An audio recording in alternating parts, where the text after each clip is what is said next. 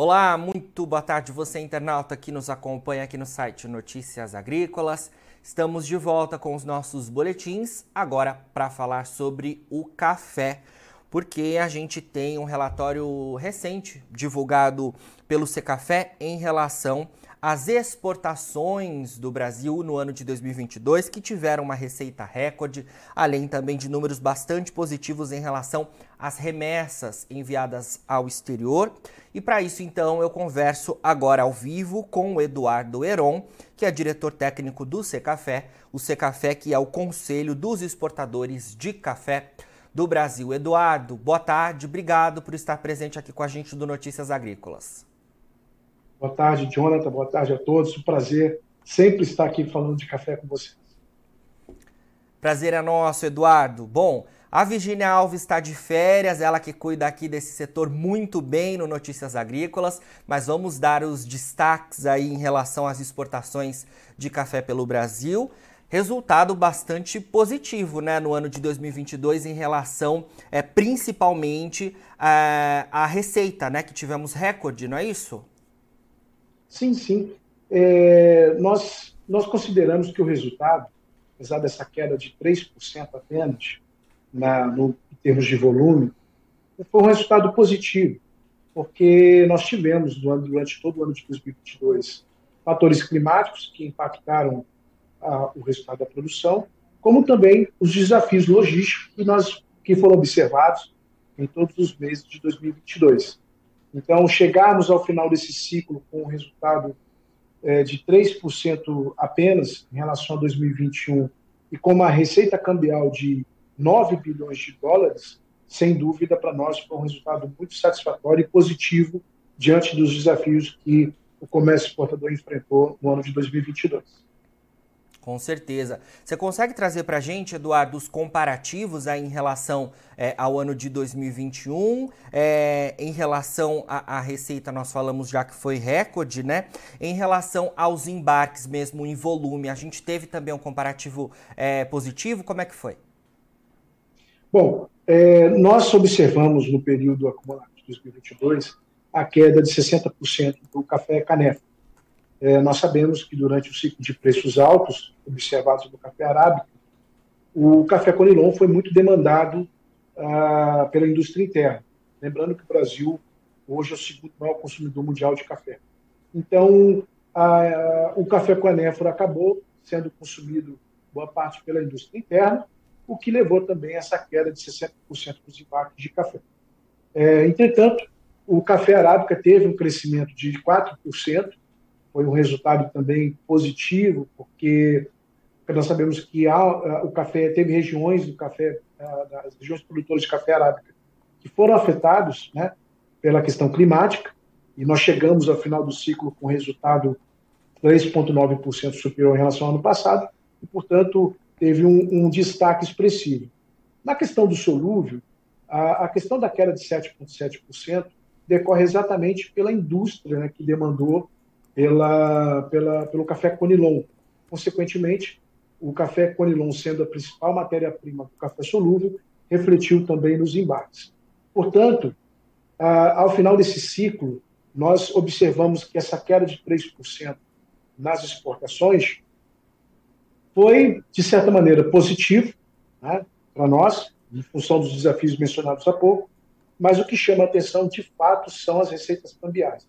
Sim. Nós tivemos aí 47% a mais na comparação da receita cambial de 2022 com 2021. Saltamos de 6,3 bilhões de dólares no ano de 2021 para 9,2 bilhões de dólares. Esse resultado é muito bom porque o Brasil é o país que mais repassa o preço pobre da exportação para o produtor. E alcançar esse nível de, de, de receita cambial é resultado também de maior repasse de renda aos produtores e em, é, decorrentes da comercialização do café. Lembrando que esses níveis de, de, de preços foram alcançados é, em razão dos elevados níveis de preço de café e da cotação do dólar que permaneceu acima de 5 dólares, 5 reais durante praticamente todo o ano de 2022. Certo.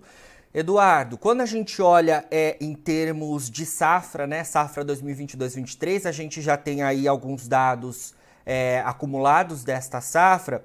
É, eu queria saber como é que a gente pode olhar esses números, principalmente já vendo à frente, né? Porque a gente ainda tem alguns meses aí decorrentes da safra 22-23 para o café. É, mas é, é, tendo esses dados aí iniciais, né, dos primeiros meses desta temporada, como é que a gente pode olhar à frente? O que, que você destacaria para a gente? Jonathan, os, nós acreditamos que os primeiros meses de 2023 serão desafiadores. Né? Nós ainda continuamos aquém da normalidade né, no tema é, logístico. Nós temos aí ainda reflexo de uma safra menor do ciclo 22, do ciclo 21-22 e, portanto, acredito que, em razão de toda essa temática, é, nós ainda acreditamos que os primeiros meses de 2023 ainda serão influenciados por esses aspectos da menor oferta e da questão logística. É, ainda nós não temos um diagnóstico qual será o resultado ao final do ciclo 22-23, é, em razão das diversas variáveis que nós temos ainda permeando a comercialização de café, que é, certamente irão se prolongar durante os próximos meses. É, é muito prematuro é, tentar é, estimar o que, que nós poderíamos alcançar como resultado ao final desse ciclo 22-23 do ano safra. O que a gente tem até o momento ainda é o mesmo reflexo do ano civil, né, onde nós tivemos uma queda na exportação de café com canéfora de 61%, nós tivemos um acréscimo nas exportações de arábica de 7%, mas uh, ainda é um cenário que certamente terá aí alguns, algumas volatilidades nos próximos meses em razão desses desafios que nós ainda temos adiante. Certo. Eduardo, é, você comentou aí em relação a essa questão envolvendo é, a logística, né, ainda nesse ano de 2023, e a gente teve um ano de 2021 impactado por isso, 2022 também tivemos diversos problemas relacionados aos entraves logísticos. Como é que o Secafé vê é, é, essa, essa questão logística? A gente está é, registrando uma recuperação? A tendência é de melhora ao longo dos próximos meses? Como é que está isso? Nós observamos que vem havendo uma ligeira melhora de forma gradual nas exportações que se iniciou no mês de setembro. Se nós analisarmos os volumes embarcados a partir de setembro, a gente observa que há sim uma ligeira melhora que vem sendo realizada de forma gradual. É, a nossa expectativa, inclusive baseada nas expectativas dos, dos transportadores marítimos, é, é que a situação logística venha se normalizar a partir do segundo semestre de 2023. O Secafé vem atuando nas, nas discussões é, dos diversos fóruns logísticos, na expectativa de que realmente a gente tenha certeza dessa breve solução a partir de, do segundo semestre, mas é uma, uma questão que não envolve apenas a logística interna do Brasil, é um problema global. Nós ainda notamos uma certa dificuldade para alguns destinos específicos, uh, no que tange a reserva de espaços navios. Uh, então, acredito que essa tônica ainda vai persistir, variando de mês para mês. Mas o que é importante observar é que há sim essa leve melhora e que vem ocorrendo a partir de setembro, mas que nossa expectativa indica que somente a partir do segundo semestre talvez talvez tenhamos aí o retorno à normalidade. Vamos aguardar. Com certeza, vamos acompanhando todo esse cenário que reflete não só no café, né, mas em todos os produtos relacionados aqui à, à nossa agricultura tão importante para a balança comercial brasileira. Bom, Eduardo, vamos seguindo por aqui. Eu queria destacar os números relativos aos países, né? Porque a gente conseguiu exportar para mais de uma centena de países e eu acho que um recorte interessante é em relação aí à China, né? Porque a gente tem números bastante positivos em relação é, a este país, né? Um importante consumidor, a gente precisa estar sempre muito atento à China quando a gente fala em termos de, dos produtos, né? Do agronegócio brasileiro. Como é que você vê esse indicativo? Jonathan, os resultados é, por destinos foram muito satisfatórios se nós é, analisarmos de forma individual o desempenho de cada país. Com exceção ao Japão, o Brasil apresentou incremento em todos os outros destinos, o que mostra que a demanda pelo café brasileiro continua sendo forte. Com relação à questão da China, é, nós tivemos aí um resultado que eu diria para um país que não tem o hábito ainda de tomar o café, mas que vem se desenvolvendo. Hoje já são mais de 15 mil lojas na China de cafeterias. E quando nós observamos que a China teve um crescimento de 23% nos embarques, do, nas compras do café brasileiro, na comparação com 2021 e 2022, que nos últimos cinco anos a China saltou de 179 mil sacas para 414 mil sacas, é sim uma, uma, uma, expectativa muito boa para o café brasileiro, porque nós estamos falando de um país com uma população de 1,4 bilhão de pessoas e que vem se transformando, vem se habituando ao paladar do café e ter esse resultado positivo de crescimento observado nos últimos anos, sem dúvida, para o Brasil é uma ótima notícia porque o Brasil vem, hoje o Brasil tem 40% do mercado mundial de café, e saber que a China anda comprando os cafés brasileiros com, com, com maior intensidade, com maior volume, seguramente traz uh, uma expectativa muito boa para o café brasileiro. E o Café, é, dentro das suas iniciativas de promoção, tem feito um trabalho junto à Didância do Brasil na China, junto com outros parceiros comerciais na China, com o intuito justamente de promover o café brasileiro e aumentar nossa participação no mercado chinês para que a gente tenha cada vez mais oferta do café brasileiro para, para, para esse destino. Certo.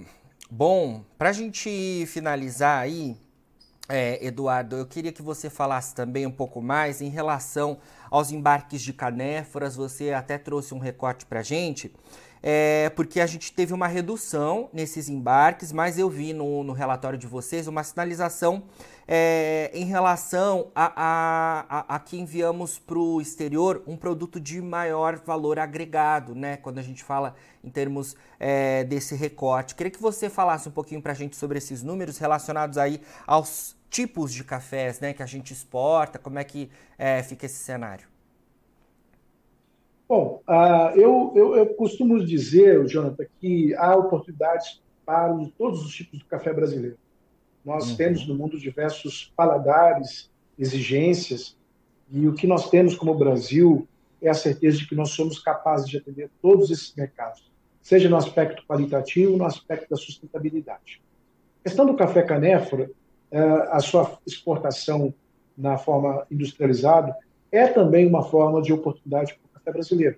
É, nós temos hoje principais torrefadores, se nós analisarmos, por exemplo, a América do Norte como continente, nós temos lá uma pequena redução nos, nas compras do café brasileiro.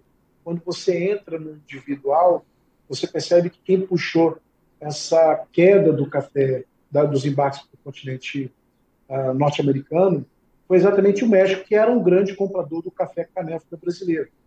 E nós temos hoje na, no México uma grande indústria de café solúvel. Então, o que nós temos observado é que a, a, o café solúvel tem sido hoje abastecido, mas também com esse desafio da menor disponibilidade do café canefa.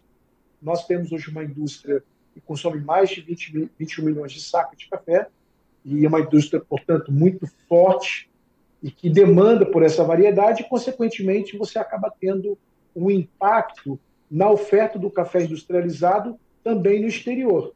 Mas isso também nós consideramos que é algo pontual, momentâneo. É, o Brasil, sem dúvida, tem todas as, as características, diversidades, aromas e paladares para atender aos mais diversos mercados, principalmente a indústria de torrefação mundial, que é um grande comprador do café brasileiro e também compra café industrializado. Perfeito, Eduardo. Vamos acompanhando aí todas essas informações. A gente aqui sempre está atento aos dados de vocês. É claro que quando tiver novidades, né, o novo relatório mensal é, for divulgado, a gente trará todas as atualizações aqui para os nossos internautas. Obrigado pela sua entrevista mais uma vez aqui com a gente, tá bom? Muito obrigado, Jonathan. Um grande abraço e até a próxima. Até mais. Bom, falamos aí ao vivo então com Eduardo Heron, que é diretor técnico do Secafé, o Secafé que é o Conselho dos Exportadores de Café do Brasil. Agora, na finalização dos nossos boletins, você fica com as nossas redes sociais. Siga a gente por lá para se manter atualizado sobre todas as informações do agronegócio brasileiro. A gente fica por aqui, mas daqui a pouquinho tem mais boletins ao vivo. Fica por aí, a gente se vê.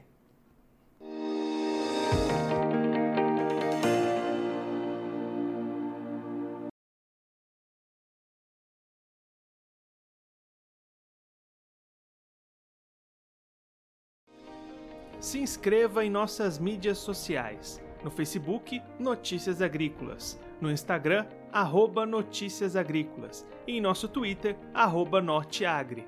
E para não perder nenhum vídeo, não se esqueça de nos acompanhar no YouTube e na Twitch, Notícias Agrícolas Oficial.